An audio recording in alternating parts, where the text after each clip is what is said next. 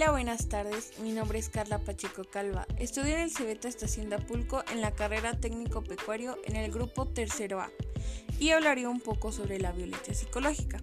Comenzamos.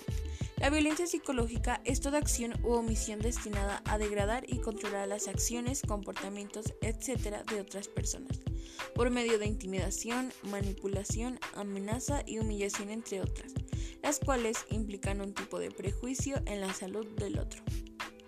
Algunos ejemplos de violencia psicológica es la amenaza, que consiste en generar miedo, el chantaje, que consiste en la forma de control a través del miedo, las humillaciones, que consisten en acciones denigrantes delante de seres queridos o desconocidos.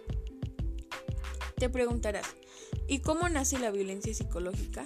Pues esta inicia en la mayoría de los casos con comportamientos aislados y esporádicos, un ejemplo son los celos, los cuales se justifican con el gran amor hacia la pareja, cuando esto no debe permitirse. El control de tu imagen, comparaciones descalificadoras, burlas y la indiferencia también son ejemplos de la violencia psicológica. Si sufres de este tipo de violencia, no debes tener miedo y pedir ayuda a la Fiscalía General de la Nación, la Comisaría de la Familia, al Instituto del Bienestar Familiar. No te quedes callado.